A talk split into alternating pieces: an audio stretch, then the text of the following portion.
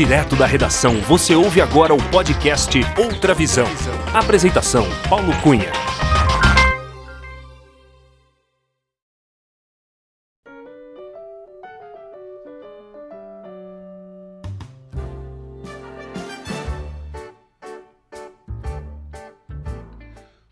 Olá, seja muito bem-vindo, muito bem-vinda ao podcast Outra Visão.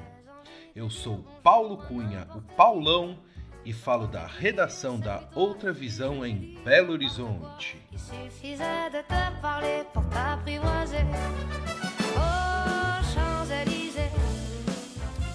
Este é o episódio número 3 do podcast Outra Visão.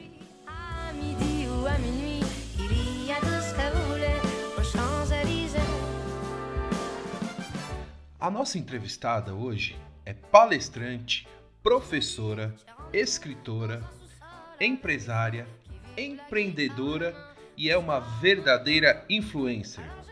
Ela já escreveu dois livros. Em 2010, o Viagens Corporativas e em 2015, o livro Viagens de Negócios. Que negócio é esse? Imagine que a nossa entrevistada é uma viajante profissional. Isso mesmo. Há anos ela viaja por todo o Brasil e pelo mundo inteiro para realizar e participar de eventos, cursos e congressos, além de testar e conhecer in loco os serviços de hotelaria, aviação, receptivo e todos relacionados ao segmento de viagens corporativas. Recentemente, ela lançou um canal no YouTube, o In Travel, que mostra como será a jornada do viajante corporativo daqui para frente. É bem legal. Ela vai explicar melhor durante a nossa conversa. Bom, pessoal, é com muita alegria que recebemos no podcast Outra Visão a Viviane Martins, a Vivi Martins uma das profissionais mais influentes do mercado de viagens corporativas no país. Acompanhe a entrevista.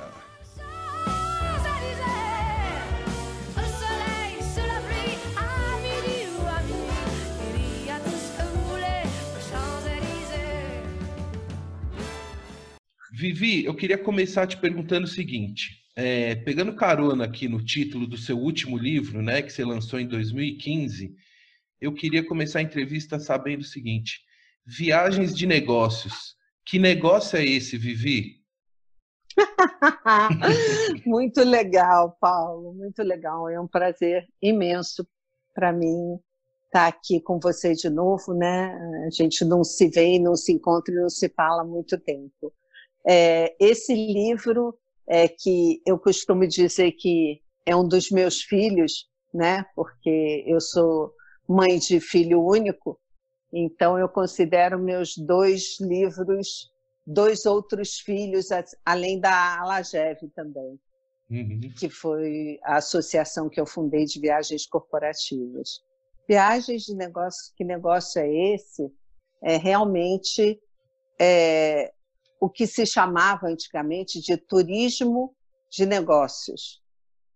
E que, quando a gente começou com esse movimento de separar lazer de corporativo, uhum. a gente substituiu o nome de turismo por viagens, porque a grande diferença é quem paga a conta.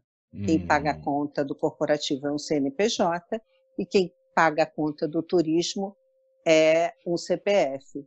E dentro disso tem uma diferença muito grande, que é a diferença de produtos e serviços. O que serve para o corporativo também serve para o lazer, mas a inversão não é necessariamente é, permitida, né? Porque hum. o corporativo tem sempre uma urgência e uma necessidade de. Hoje é uma necessidade do mundo, mas anteriormente uma necessidade de uma excelente conexão, de uma localização mais próxima de um hotel, do, do lugar onde ele está indo, de uma rapidez no atendimento. E quando você está a lazer, você está mais light, né? Uhum. E aí, além desse livro, você também tinha, uh, você escreveu um, um, em 2010 também, né, sobre viagens corporativas, né? Pois é, o primeiro deles eu escrevi mais sobre como funcionava o mercado de uma maneira geral, né? Quem eram todos os players, os stakeholders, né? Ele falava um pouco do papel da agência de viagens, do consultor de viagens, etc. Em 2015, como o mundo já tinha avançado muito em termos de tecnologia, é, a minha empresa, que é a Academia de Viagens Corporativas, tinha acabado de, de é, registrar, então, uma metodologia que era a metodologia de treinamento que a gente usa até hoje, que é dos quatro P's, que você tem que primeiro traçar o perfil da empresa, do viajante, do negócio, para depois ir para a política de viagens. Então, uhum. esse segundo livro já foi em cima dessa metodologia dos quatro P's, que é uma metodologia que facilita bastante né, a, a vida do gestor de viagens, daquele que organiza viagens dentro da empresa. Perfeito. Vivi, eu sei que você é palestrante, é professora, é escritora, é influencer de verdade, né? Porque você de fato é uma influencer. E você também, uhum. empresária, empreendedora, e eu posso dizer também que você é viajante profissional, Vivi? Sou viajante profissional, super, porque eu acho que eu acho que viagens. É... Eu me lembro quando eu era pequena que meu sonho era viajar.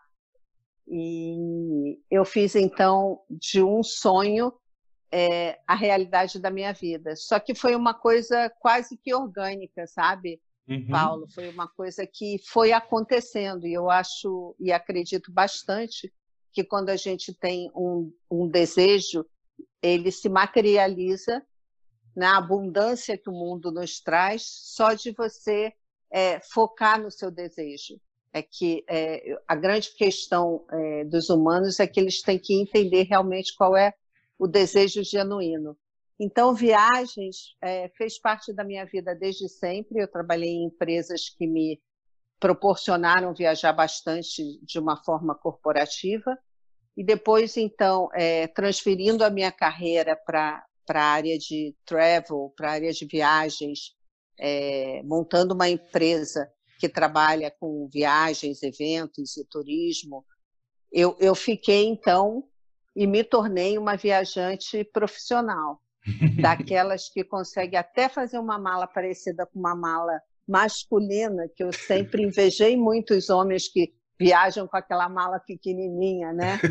E eu falava, um dia eu ainda vou conseguir fazer isso. E aí, quando você começa realmente a ser essa viajante frequente, você começa a entender que dá para levar, de repente, só uma havaiana e um sapato, além de um tênis. É, não precisa levar dois, três sapatos altos. Você consegue levar cores básicas e se enfeitar mais com brincos e lenços, esse tipo de coisa. Ai, que bacana. E você começou a falar um pouco da, do seu início da carreira, né? Eu sei que você trabalhou por quase 18 anos, né, na Bayer, e depois uhum. você é, abriu a sua empresa, que é a Academia de Viagens Corporativas, né? É, me conta um pouco desse seu período no, como é, colaboradora né, de uma empresa, é, enfim, que foi até a época quando eu a, a conheci, você ainda estava lá na, na Bayer. É, conta um pouquinho desse seu início de carreira para então você se tornar uma empresária e empreendedora nesse segmento, assim. Beleza. É, então, vou voltar só um pouquinho atrás para você entender como é que eu cheguei na Bayer. Tá? Uhum. É, eu trabalho desde muito cedo, né? É, eu comecei a trabalhar com 13 anos de idade, é, por necessidade realmente é, de grana. Eu venho de uma família é, de, de classe média baixa, é, do subúrbio do Rio de Janeiro, o qual eu tenho bastante orgulho e muita saudade né, de, de vida de subúrbio, que é uma vida muito legal. Aonde, principalmente exatamente? no Rio de Janeiro. Em, em que Oi? região? Em que região da cidade? No Meyer. Ah. No Meyer, é. É muito legal. Outro dia eu fui lá, quase que não reconheci, porque foram muitos anos, e eu tinha um sonho que era atravessar o túnel Rebouças. Eu queria muito morar perto da praia. Eu queria muito ser da Zona Sul, porque esse é o sonho de quem é suburbano do Rio de Janeiro.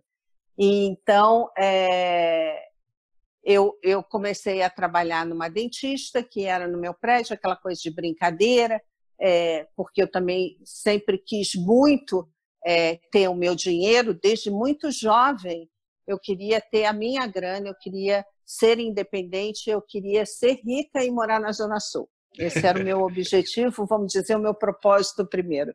E aí eu trabalhei com essa dentista que foi, é, eu posso dizer que a minha primeira mentora, ela, ela falava para mim, Vivi, você é uma pessoa que você vai muito longe, porque você presta atenção em tudo, você é proativa, você não tem preguiça e etc.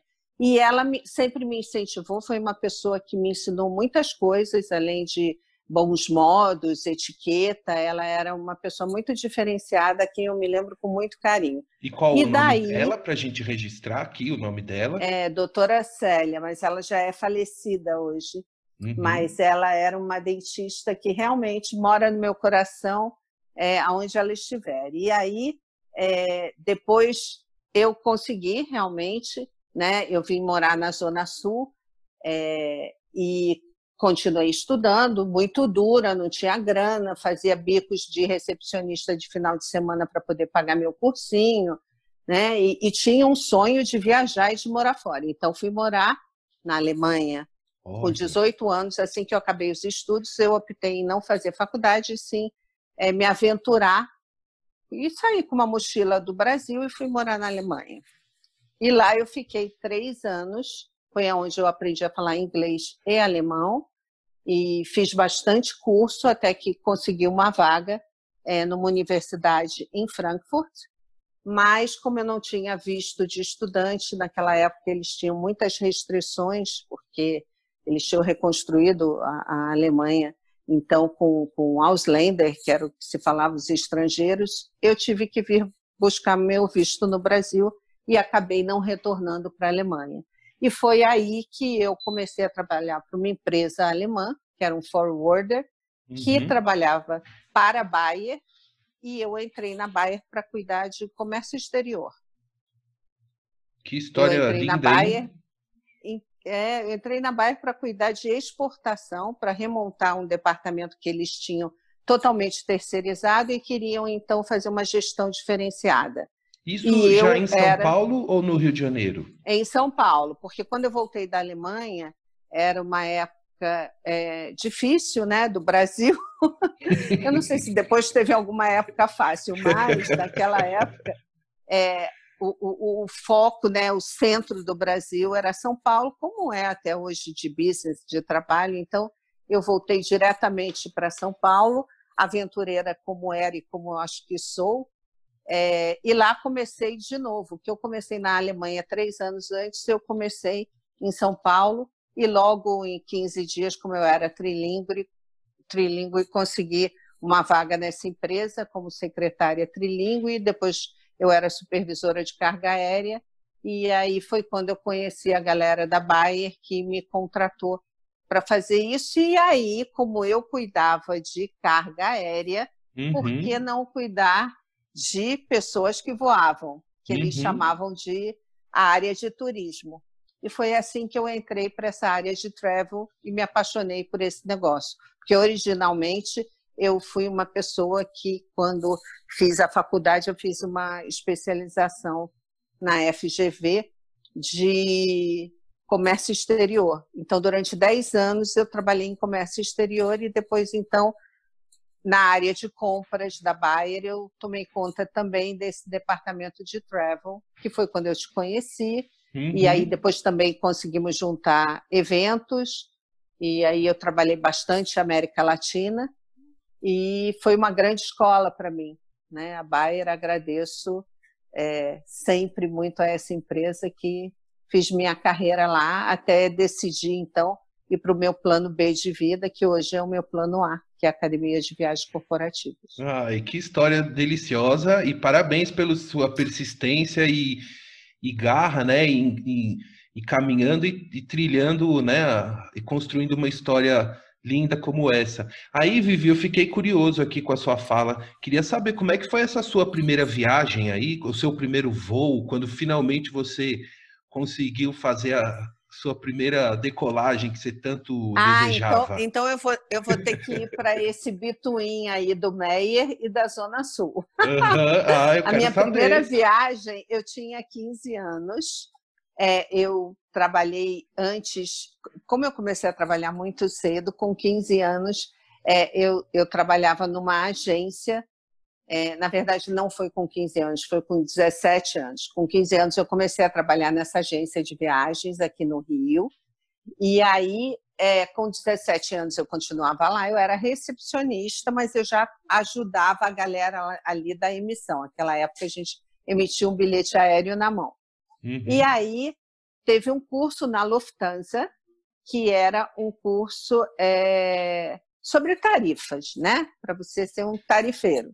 Uhum. E tinham 40 pessoas, e tinha uma prova, era tipo um concurso, e alguém ia ganhar uma viagem para continuar o curso em Zierheim, que era um centro da Lufthansa, que tinha então, é, é, tem ainda, né? Eu acho que eles ainda têm é, num lugar lindo, no meio da Floresta Negra, ali em, em, perto de Frankfurt, você pegava um trem e eu tive a felicidade de passar nesse concurso e fazer essa primeira viagem que foi o meu sonho e que eu fui e fiz é, esse curso de uma semana lá em Zierheim e depois eu fui encontrar uns amigos médicos cariocas que moravam na França, em Paris. Olha. E o meu primeiro impacto foi quando eu peguei o metrô, com aquela mala imensa que eu não conseguia carregar nas escadas, despreparada. A gente sabia muito pouco, né? Se, se pensar quantos anos faz isso, é... nossa senhora, faz mais de 40 anos, veja bem. E aí eu subi aquelas escadas, arrastando aquela mala, e, e me, me deparei com a Champs-Élysées. Então, assim, eu acho que esse foi o meu primeiro impacto, que eu nunca vou esquecer dessa cena da, da minha vida, né? É, porque Paris é um lugar onde tudo é muito grande, é muito majestoso, é muito lindo, é muito histórico. Então, quando você sai de um metrô desestruturado como é o de Paris, né? É, eu era uma menina com pouca grana, só estava ali realmente porque eu tinha ganho aquele e aquilo para mim foi, foi a primeira etapa de um sonho realizado. Essa foi a minha primeira viagem. Ai. E aí eu, eu criei um vínculo tão grande com a França que é, toda toda a época que eu morei na Alemanha, eu tentava ir para outros lugares, eu acabava voltando para Paris. Acho que eu já fui 30 vezes. Ah, ó, eu vou te confidenciar que eu também sou fã de Paris, adoro Paris também, viu? Sou fãzão. Já Isso... levei até a minha filha para Paris.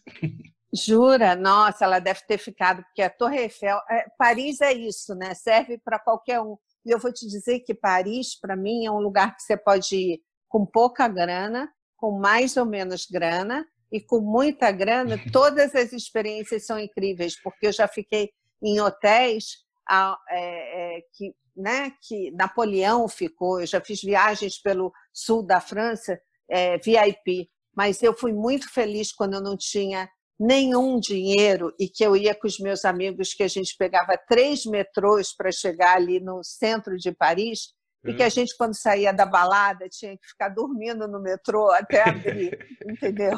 É. Então é assim, Paris é, é, é, um lugar, eu acho que você que você vai bem, é só você se encaixar né, na grana que você tem no bolso e, e, e curtir. Então quer dizer que Paris esteve presente em vários momentos da sua vida, assim, né? Pode dizer. Muito, muitos momentos bons, e, inesquecíveis. E... Ô Vivi, me fala então uma coisa: o que, que não pode faltar numa mala de um viajante ou de uma viajante corporativa?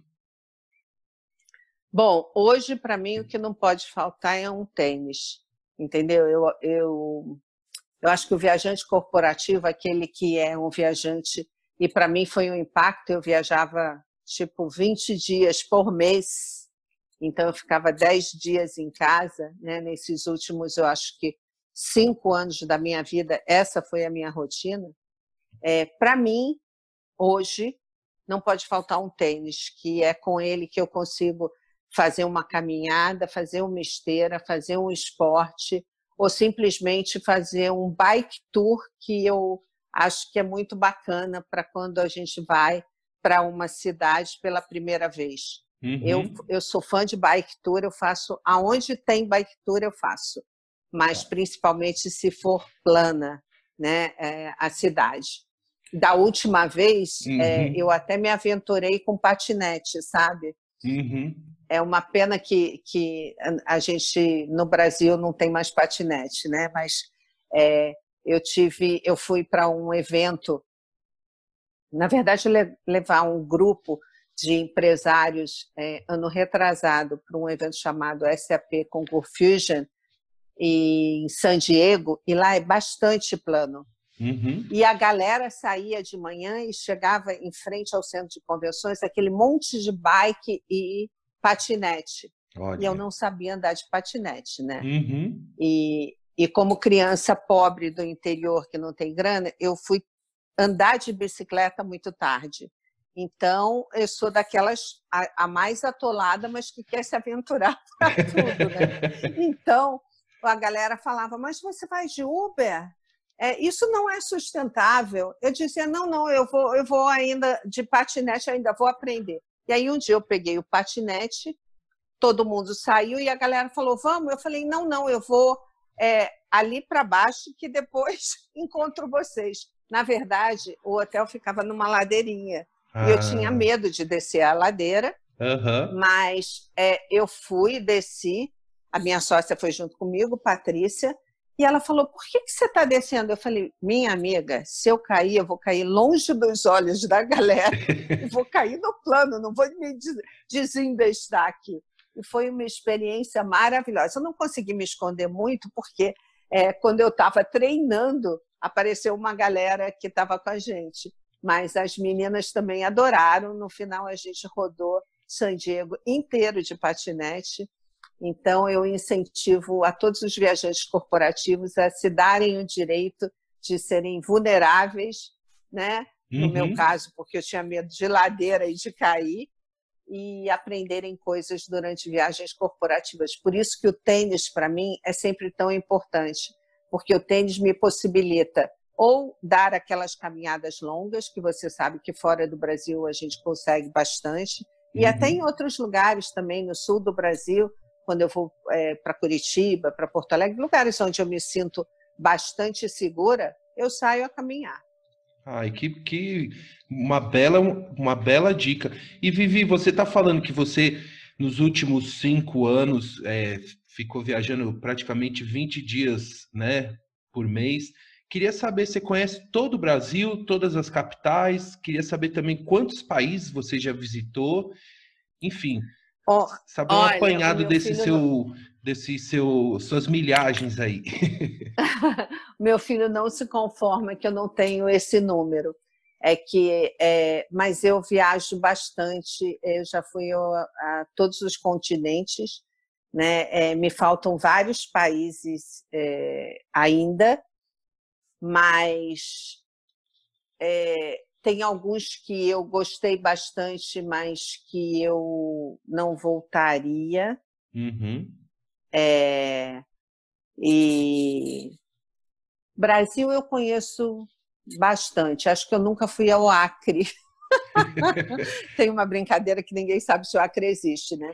Mas eu acho que eu não fui ao Acre porque lá não é muito corporativo, mas é, eu vou bastante é, repetidamente para as capitais, né, que é onde eu, eu atendo meus clientes, ou dou treinamento, ou faço coaching, ou CEO Shadow, whatever, dentro do, da minha carteira de, de atividades de hoje. Uhum. E para o exterior eu vou bastante, porque eu tenho é, parceria, né? com algumas consultorias de lá e participo de eventos, porque a minha matéria-prima, como é conteúdo e como é inovação e futurismo, eu preciso estar up to date. Então, eu procuro sempre mercados. Por isso que Ásia está sempre no meu calendário, Europa está uhum. sempre no meu calendário e Estados Unidos, que são os três focos onde é, business travel e eventos são bastante fortes, né? Quer dizer, ah, que... vou te dizer um lugar que eu ainda não fui, que está na minha listinha, uhum. que é África do Sul. Olha. É. Que sempre que eu vou para a África, a África eh, dá algum gancho, dá, acontece alguma coisa, eu vou parar em outro lugar. É muito engraçado isso, porque a África eu queria ir a lazer. Mas uhum. esse ano eu mudei de data, eu ia em maio, agora eu vou em novembro, espero que eu consiga. Vou para o Camboja né, é, e o Vietnã.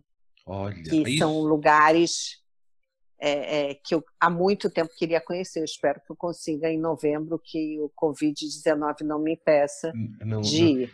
E, mas, por exemplo, essa viagem você faria é, a lazer ou também você. A numa, lazer. Numa viagem a trabalho, você também consegue encaixar aí na sua agenda um, um day off? ou é Faço que... muito pleasure, principalmente nos últimos anos, quando eu tenho a minha empresa. Pleasure, que é a mistura de, de business e leisure, né? De uma viagem de negócios que você também faz é, uma viagem a lazer, é, especialmente quando eu tenho reuniões em um lugar, eu, eu chego dois dias antes. Hoje isso para mim é primordial, porque aí eu posso estar descansada e eu posso entender o environment, entender o ambiente do lugar para poder até me relacionar melhor com os locais, né? Isso para mim é bastante importante. É, fico bastante feliz que muitas empresas têm na sua política hoje essa flexibilidade para o viajante. E quando posso, emendo sim, principalmente quando vou à Ásia. A última vez que eu fui a um congresso que era em Tóquio, eu emendei mais é, 10 dias, porque é, Tóquio né, é longe para a gente chegar lá. Sim, então, sim. quando você chega, e, e, então eu participo de congressos e emendo com uma viagem a lazer. Né? Quando eu fui à Índia também, eu tinha ido a um congresso em Singapura e emendei e fui para a Índia. Né? Que aconteceu até um fato interessantíssimo, porque é, eu cheguei, já era bem tarde da noite, meu voo chegou tarde e aí nós pegamos um carro. Na verdade, eu ia para um ashram. Não sei se você sabe o que é um ashram. Não um ashram sei. é um lugar que você vai para fazer com algum tipo de estudo é, espiritual, holístico, né? Uhum. É, é, e eu ia fazer uma vivência do Osho em Puna, que é um lugar como se fosse, vamos dizer, Campos do Jordão de São Paulo, né? Uhum. É, então, eu fui para Mumbai e de lá um carro ia me buscar, né? Para me levar. Mas, claro que o motorista não falava inglês, falava só a língua local. E, e também não falava aí... alemão, né? Pelo visto. Não, nem alemão, nem inglês, nem espanhol, né? Só as. E aí ele tinha uma placa com meu nome, eu estava eu e uma colega que vinha também do trabalho. E a gente foi, e primeiro que você chegar na Índia, e o trânsito na Índia não é uma coisa muito. E de madrugada, a gente cansadíssima, né? De, de uma viagem longa, a gente vinha de Singapura, mas é um, uma viagem longa, cansada do congresso, blá blá blá. Uhum. A gente uhum. pegou o carro e foi. E, e aí, quando ele pega a estrada, que era mais ou menos, eu acho que duas horas de Mumbai, é, a gente cochila eu e ela demos aquela dormidinha no carro. Uhum. Quando a gente acorda, a gente está parado no meio do nowhere.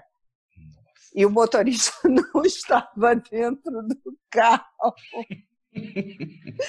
Ai, Paulo, eu nunca vou esquecer. Eu acordei e falei, Aline, o que está acontecendo aqui? Ela falou, não sei. Bom, para encurtar uma história longa, a gente estava dentro de um posto de gasolina que ele estacionou porque deu uma fominha, não sei se fome ou ele queria ir no banheiro. Eu sei que ele nem Encostou. acordou a gente, não, nada. Você imagina se acordar às duas da manhã, local, Nossa. entendeu? Na Índia, dentro de um carro e o motorista sumiu. Gente, é, é, essa é outra coisa que eu nunca vou esquecer, né? Mas são histórias de viagens é, que são muito, muito legais, né? Porque é, você panica na hora, mas depois fica tudo certo. E tem, e tem boas histórias para contar, né, Vivi? E você comentou uma coisa que eu achei muito legal, que você fala que você chega normalmente dois dias antes de uma reunião ou de um evento importante que você vai participar.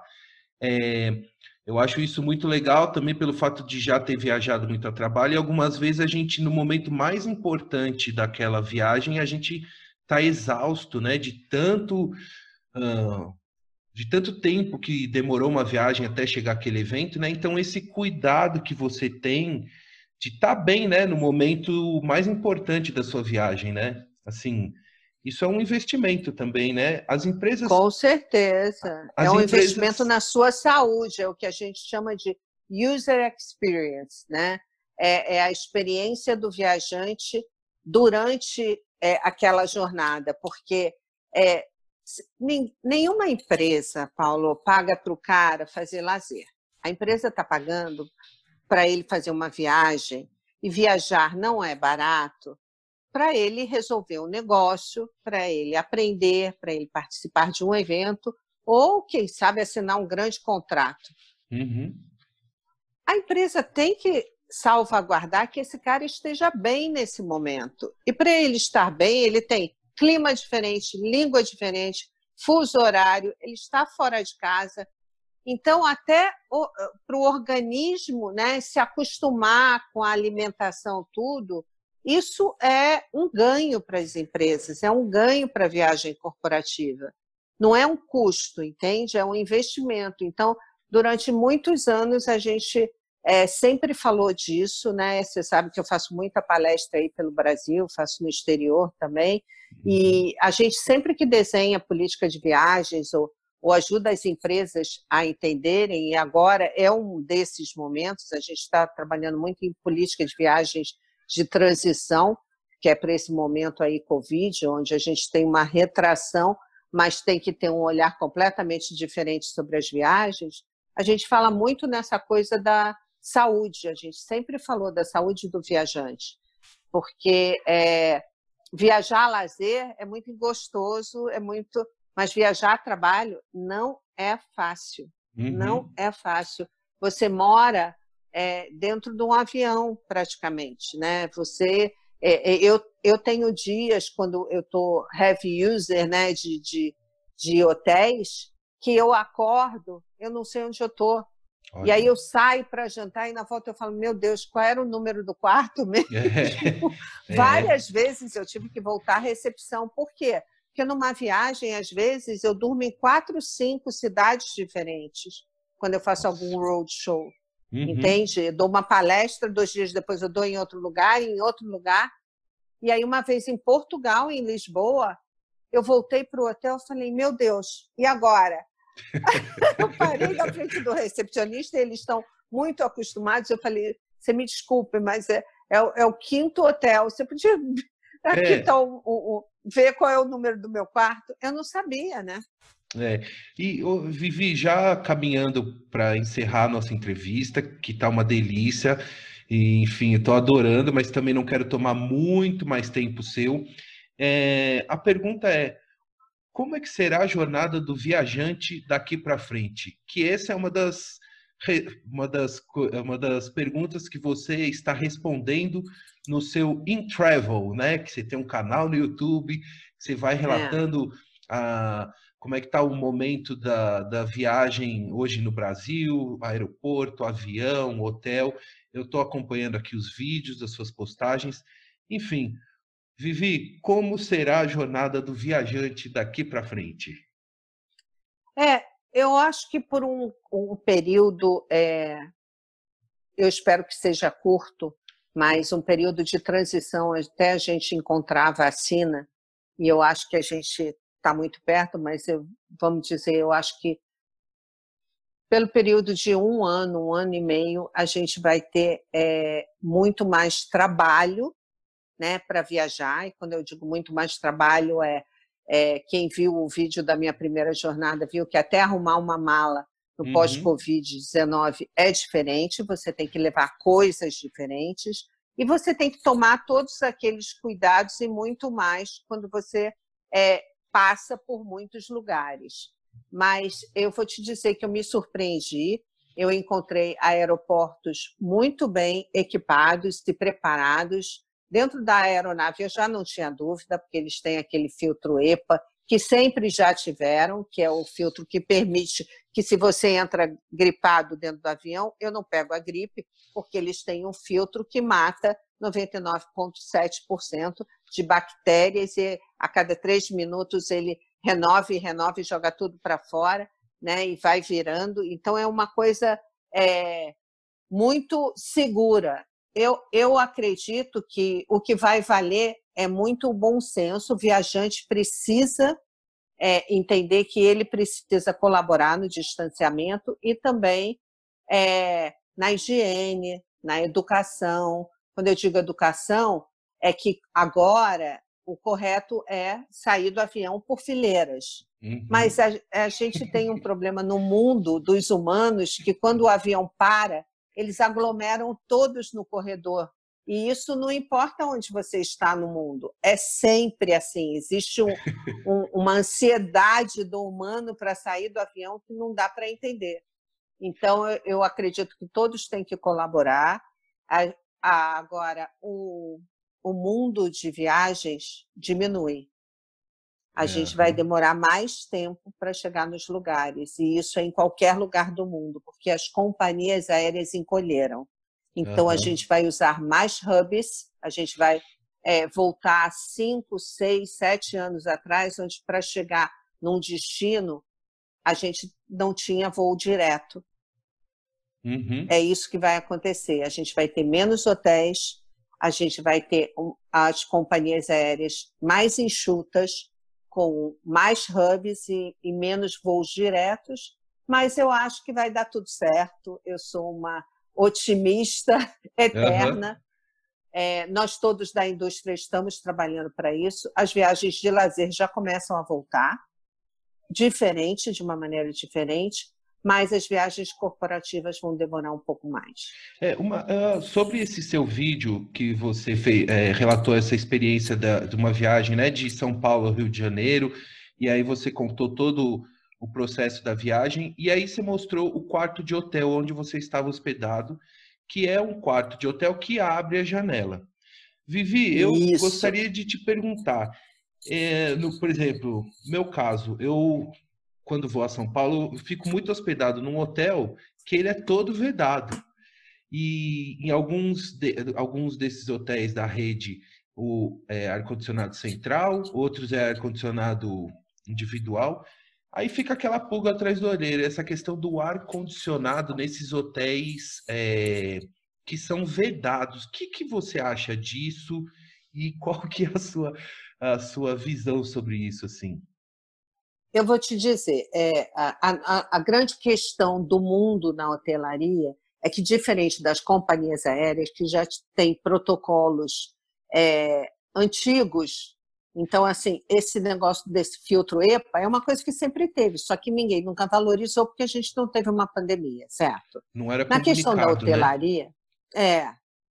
Na questão da hotelaria, não, não existe um protocolo único global, existe aquilo que, que a Organização Mundial de Saúde diz que seria bacana, mas cada um, cada hotel faz o seu protocolo e as redes, elas sim têm protocolos, é, vamos dizer, padronizados. Uhum. O que uhum. acontece em relação a janelas lacradas e ar-condicionado central é que isso vai muito do protocolo que aquela unidade de hotel está fazendo. Então, no corporativo, o que vai acontecer? Estão acontecendo visitas técnicas de empresas a hotéis que, neste caso, querem saber qual foi a providência tomada pelo hotel para salvaguardar que o, o, que sai por esse ar-condicionado não contamine ninguém.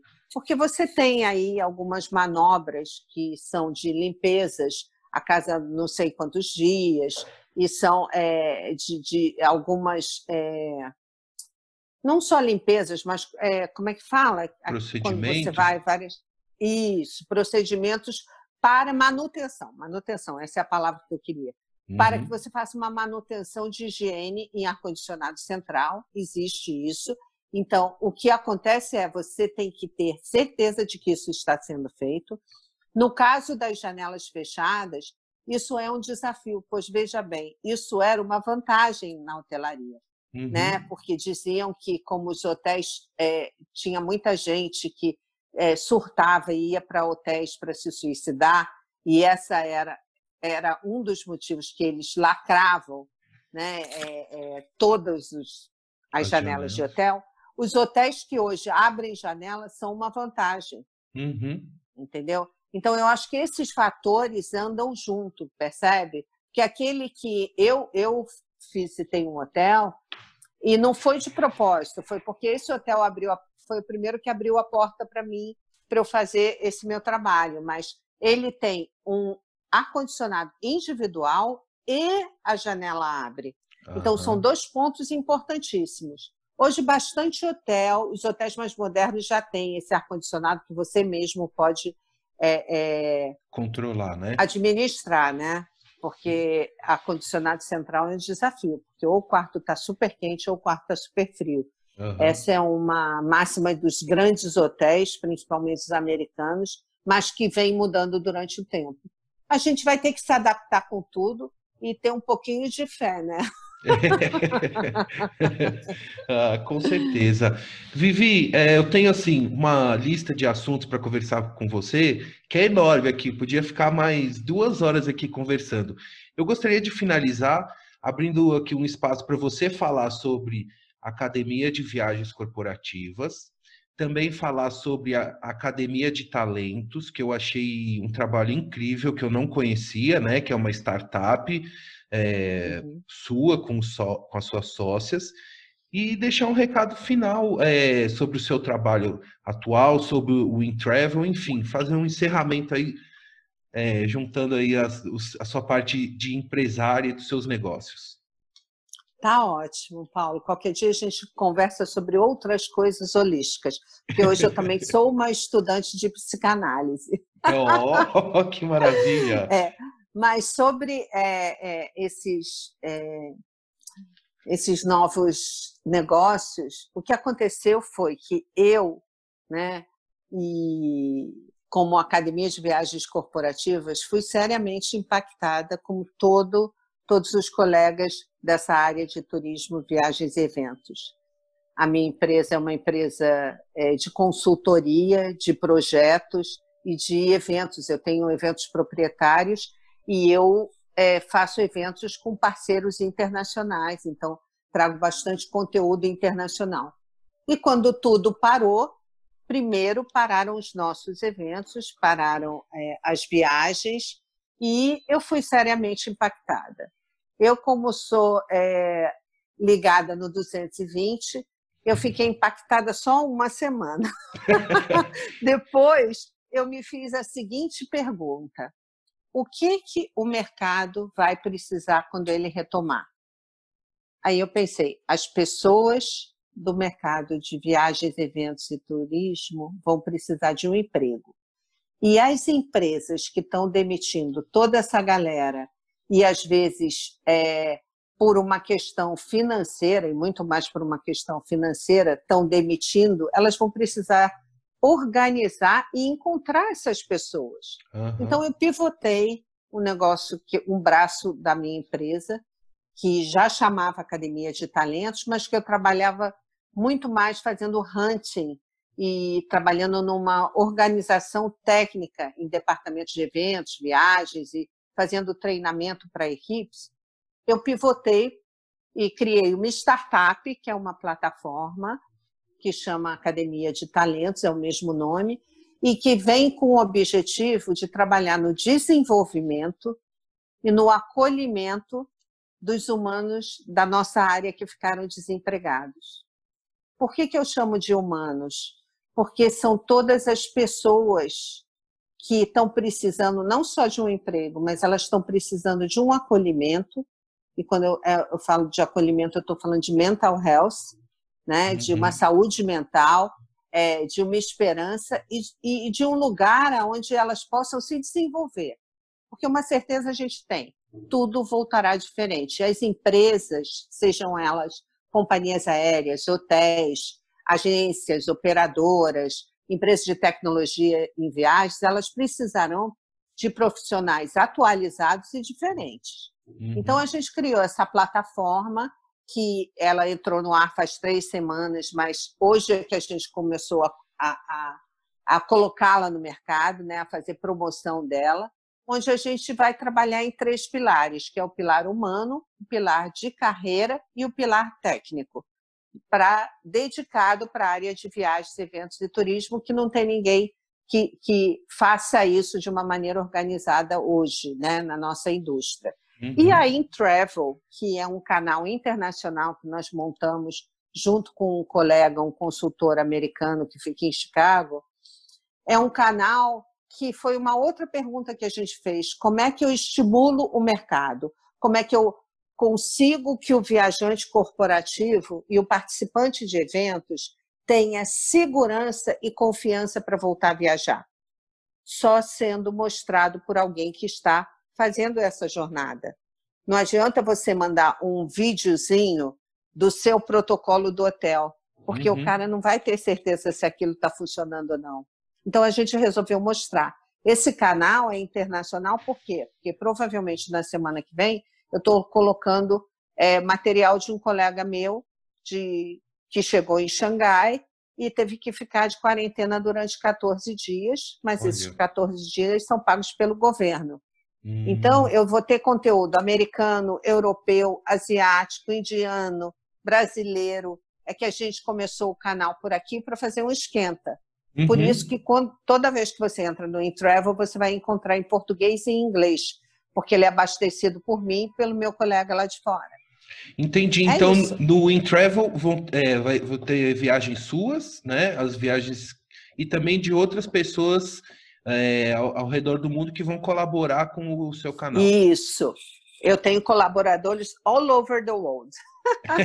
vai ser muito legal, porque Ai, a gente que quer mostrar é ao vivo e a cores. O nosso compromisso é com o viajante. Eu vou falar com o viajante e não e, e através dele eu até falo com outras é, stakeholders da indústria, mas o nosso papo é direto e reto com o viajante. Que legal, Vivi. Ó, eu, no, aqui no, na descrição do podcast eu vou colocar todos os links, né, para os ouvintes acessarem uh, o canal do Entravel, a Academia de Viagens, Academia de Talentos e, e ter todos os, os, acessos né, aos trabalhos da Viviane Martins.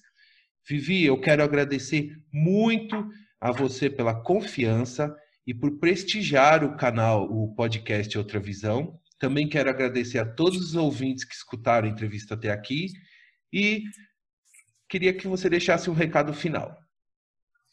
Primeiro, eu queria dizer que eu também sou sua fã. A gente se conheceu num evento internacional de eventos, é, mas me tornei sua fã porque acho que a sua maneira de trabalhar tem muito fit com a nossa maneira da Academia de Viagens Corporativas de trabalhar.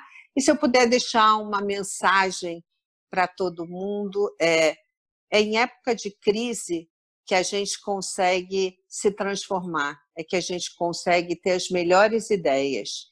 Então, em vez de reclamar, deixe o seu coração falar, que ele vai te arrumar um caminho. Porque a gente sabe, sim, que está muito sofrido para todos nós da nossa indústria.